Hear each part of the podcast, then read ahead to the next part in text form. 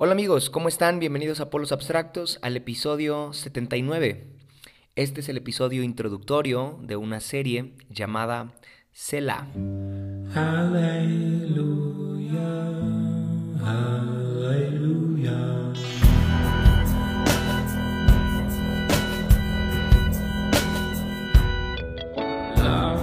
Y hoy quiero compartir con ustedes acerca de un tema que me atrapó muchísimo. Y justamente este episodio introductorio también se llama Selah, que ah, digo introductorio porque es apenas la como el inicio de toda la serie, pero en realidad no va a ser tan corto como lo debería de ser una introducción. O sea, ah, no sé, pude haber hecho solamente este episodio en 5 minutos quizá o 10 minutos. Ah, con la intención de, pasar al siguiente episodio, ¿no? a la segunda parte de la serie.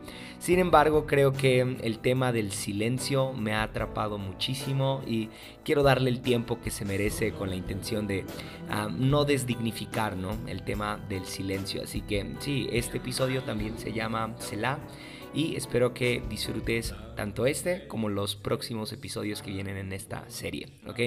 Entonces, sí, voy a iniciar así. Hace unos días me propuse el reto de leer los salmos. Aunque he leído varios de ellos, nunca lo he leído consecutivamente. Me propuse leer 10 salmos diarios para leer todo en 15 días. Aún sigo leyéndolos, pero me encontré frecuentemente con la palabra Selah. Sabía un poco acerca de qué significaba Selah, pero no me había percatado de su constante repetición en algunos versículos particularmente. No quise hacer como que lo entendía y lo googleé. Me encantó profundizar en su significado porque resulta que aunque hay varias interpretaciones de Selah, la mayoría de ellas tienen que ver con un silencio. Sí, Selah significa un silencio o una pausa que se tiene que hacer entre una melodía. Esto porque la mayoría de los salmos eran no precisamente textos literarios como tú y yo los conocemos, sino que eran canciones de conocimiento público, que el pueblo de Israel entonaba en, comunidad, en masa, vaya. Quizá para ti y para mí encontrar la palabra Selah no es tan importante, pero para el pueblo de Israel el Selah determinaba un silencio absoluto después de haber cantado o recitado algo. Si meditamos en esto, en la importancia del silencio, podemos concluir en que el silencio es importante no solo en la música o en la poesía, sino en todo. Piénsalo un poco. ¿Le entiendes a alguien que, que habla muy rápido y no deja las pausas necesarias en su conversación? Claro que no. El silencio le da forma al lenguaje, así como los músicos procuran no solo ser precisos en las notas que tocan, sino también en los silencios que marcan cuando tocan. La belleza de la música es entonces una combinación perfecta entre sonidos y silencios. Pero ¿verdad que nos cuesta mucho reconocer los silencios? Digo, usando otra vez la, música como ejemplo, nos es más fácil reconocer los sonidos, los instrumentos, pero no tanto los silencios, aunque estén presentes, ¿no? aunque sean igual de, de importantes. Algo tiene el silencio que nos cuesta reconocerlo.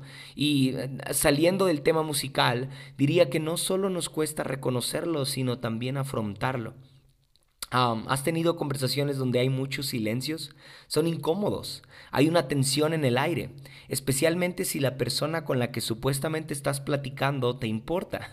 si le invitaste a salir y te decepciona con que no tiene mucho tema de conversación, o quizás si es una plática para arreglar un asunto con otra persona, como, no sé, pedirle perdón o arreglar un, chisme, no sé, pero ah, quizás si es de las primeras veces que platicas con él o con ella y hay muchos silencios, estos silencios parecen ser segundos eternos. Porque aunque el silencio parece no decir nada, pero muchas veces dice más que las palabras. El silencio a veces habla mejor que el sonido. En la Biblia encontramos personajes que frecuentemente buscaban el silencio con la intención de escuchar mejor. Curioso, ¿no? Por ejemplo, Juan el Bautista, que es quien se me viene a la mente ahora, es descrito en la Biblia como la voz que clama en el desierto. Juan vivía en los desiertos, lejos del ruido de la ciudad, apartado de los estímulos sociales, y ahí encontraba su voz. Me refiero a que Juan encontraba qué decir cuando estaba en silencio. No encontraba qué decir entre más, ah, entre más ensayara su predicación. mucho menos en cursos de oratoria o escuchando, no sé, podcast para inspirarse. Ah, era el silencio lo que llevaba a Juan a encontrar su propia voz, su propio sonido, su propia identidad, su propósito. Hay algo valioso en el silencio que a menudo dejamos escapar por esta connotación negativa que tenemos de él. Ahora, no hablo de un silencio meramente auditivo, hablo del silencio del activismo. Es decir, estamos muy acostumbrados a siempre tener algo que hacer, ¿me explico? No estamos acostumbrados a sencillamente no hacer nada. No sabemos manejar eso de no hacer nada, y lo pongo esto de no hacer nada entre comillas, ¿no? Conozco a personas que se deprimen si no hacen nada o terminan destruidos por el ocio porque no supieron manejar el silencio. Quizá tú eres de esas personas, yo soy de esas personas que si estoy en silencio, de repente ya no es silencio, sino que ya estoy de ocioso porque no sé manejarlo. Entonces, aterrizando un poco lo que he dicho, el silencio puede ser un aliado o un enemigo depende a qué nos esté conduciendo. Bueno, en el caso de los salmos, el Selah, el silencio, es parte de la belleza de los salmos. No precisamente por una cuestión de técnica musical, sino más bien embellece los salmos porque en el Selah, en el silencio, las personas podían meditar en lo que habían recitado. No era suficiente saberse el salmo de memoria o entonarlo de forma perfecta. Había que meditarlo, había que guardar silencio para dejar que el salmo hiciera eco en el interior de cada persona. O sea que, lo repito, el silencio embellece los salmos, embellece la melodía, embellece la música. Ah, dicho de otra forma, no podemos apreciar la belleza de los salmos si no le damos espacio al silencio. Me encanta eso. Cuando lo vi así, me propuse leer cada salmo y respetar cada Selah. Mm. Cuando me encuentro con un Selah, con un silencio, con una pausa que la Biblia marca, dispongo mi mente a que medite en lo que ya leí. No quiero dar por hecho que ya lo entendí, más bien quiero, quiero pensar, quiero apostar porque hay algo más escondido, hay alguna joya que aún no he descubierto y que el Selah me va a permitir ver. Si ignoras los Selah que aparecen en la Biblia, que aparecen en los Salmos, estás ignorando el hecho de que los autores o el pueblo hebreo consideraba lo que se había dicho o entonado como un pensamiento digno de recordar más tiempo. Sí, me refiero a que ellos colocaban allí un Selah porque querían pensar un poco más en lo que ya habían dicho. No llevaban prisa. Yo sí llevo prisa. Quiero leer 10 salmos por día y es mi reto. Y no me importa si no entendí 5 de esos 10 que leí. Yo solamente quiero cumplir con mi meta. Lo estoy haciendo más por competencia personal que por aprender la lección de cada salmo, de cada versículo. Ahora, la pregunta es, ¿cuánto duraba el silencio? En términos de música, el silencio también dura ciertos tiempos, pero si llevamos esto del Selah a un terreno más, ah, no sé, más teológico, ¿cuánto duran los silencios en Dios o de Dios? ¿Cuánto tiempo lleva a Dios responder una de mis oraciones? O dicho de otra forma, ¿cuánto estoy dispuesto a permanecer yo en silencio para que Dios hable? O hasta que Dios hable, ¿no? Ah, piénsalo un poco. ¿Cuánto, ¿Cuánto tiempo estoy dispuesto a permanecer callado? Me encanta la cultura de los monjes y el voto del silencio, que va más allá de no hablar. Tiene que ver con un acto de consagración completa y el silencio es solo una parte de la consagración. Benito de Nurcia, un monje cristiano, escribió acerca de las órdenes contemplativas que son como disciplinas espirituales, algo así, que facilitan el contacto con un ser divino. Bueno, así lo, así lo expresa Benito de Nurcia. también es conocido como San Benito. lo tengo aquí en mis notas y no sé. No, no quería decirlo así porque suena como, como Bad Bunny. Ah, pero bueno, Benito de Nurcia empezó a inculcar en la comunidad cristiana la práctica del silencio como una actividad contemplativa. Él decía que no tenías que hacer un voto de silencio para alejarte de las conversaciones innecesarias y que aunque no fueras monje, debías procurar momentos de silencio en medio de tus rutinas o de tu día a día. A esta idea la llamó conversio morum suorum. Sí. Y era justo eso, comportarse propiamente como un monje, pero sin hacer voto de ningún tipo, simplemente asumiendo el silencio como un estilo de vida, necesario para acercarte a Dios. Yo creo, yo creo que tú y yo tenemos que hacer mucho esto de conversio morum suorum. Ya. Sí. Qué difícil, ¿no? Practicar el Selah, practicar el silencio como un estilo de vida. Más en este tiempo en el que la mayoría queremos opinar, debatir, contradecir, todos tenemos algo que, algo que decir, algo que sumar a la conversación social, todos, todos queremos tener un espacio donde expresarnos. Incluso lo diría de esta forma. Qué difícil practicar el silencio al mismo tiempo que buscamos ser escuchados. Qué difícil darle espacio a la gracia de Dios que no nos pide nada a cambio, al mismo tiempo que estamos llenos de quehaceres para, según nosotros, agradarle más a Dios, ¿no? ¿Mm? Curioso y paradójico. Sí. Esta idea errónea de la meritocracia en donde yo valgo lo que hago la hemos traído a Cristo y ahora estamos llenos de hiperactivismo para poder sentirnos mejor. Pero veo en los salmos a humanos que no solo quieren cantar por cantar, hacer por hacer o decir por decir, sino que también quieren escuchar, escuchar el silencio. Mm. Yo que escucho a mucha gente en terapia, frecuentemente personas llegan preguntando, ¿qué debo hacer para resolver X o Y problema? Mm. ¿Qué debo hacer? Casi nadie pregunta, ¿qué debo dejar de hacer? Estamos acostumbrados a tener que hacer más cosas y más cosas para poder estar mejor. Pero si te dijera que muchos de los problemas que tienes son porque no sabes manejar el silencio, ¿lo creerías? Ya sea porque el silencio te lleva al ocio o al hiperactivismo o a la depresión. Y entonces el problema no es el que crees, sino que no sabes manejar el silencio. Mm. Así que en esta serie quiero hablar un poco acerca de cómo manejar el silencio. Ah, quiero hablar un poco de meditación, de contemplación, de salud mental. Creo que son temas que van a salir eh, mucho a la conversación, pero ah, espero que estés abierto a eso, a, incluir el silencio en tu día a día, en, tu rutina, en, tus actividades diarias, porque creo que cristianos no, no solemos eh, utilizar el silencio como una actividad contemplativa, como que estamos peleados con este tema de meditación, de contemplación, y entonces es como, no, súbele más volumen a la música para que la reunión esté buena, ¿no? Ah, o el predicador tiene que hacerlo de esta forma y decir y tiene que ser elocuente para que ah, nos acerque más a Dios, o no sé qué, tantas cosas nos hemos ideado tú y yo, pero en casa no sabemos estar en silencio, queremos música, queremos la tele encendida, porque ah, nos, algo hay en el silencio que no nos gusta. Sí, Así que espero que en estos próximos episodios estés abierto al silencio, a darle voz al silencio. Pero antes quiero dejarte con unos cuantos versículos de Salmos en donde aparece un Selah. Me voló la cabeza verlo así. Y primero quiero leerte el Salmo 3, verso 1. Dice esto. Ah, pero tú, Señor, me rodeas cual escudo. Perdón, verso 3. Salmo 3, versículo 3. Tú, Señor, me rodeas cual escudo, tú eres mi gloria, tú mantienes en alto mi cabeza. Clamo al Señor a voz en cuello. Voz en cuello se refiere a que lo estaba gritando. Es decir, era, era muy alto el volumen en ese momento. Y dice después, y desde su monte santo Él me responde. Selah. Mm. Ahí coloca el Selah David. Mm. Ahí coloca el silencio. Ahí coloca la pausa.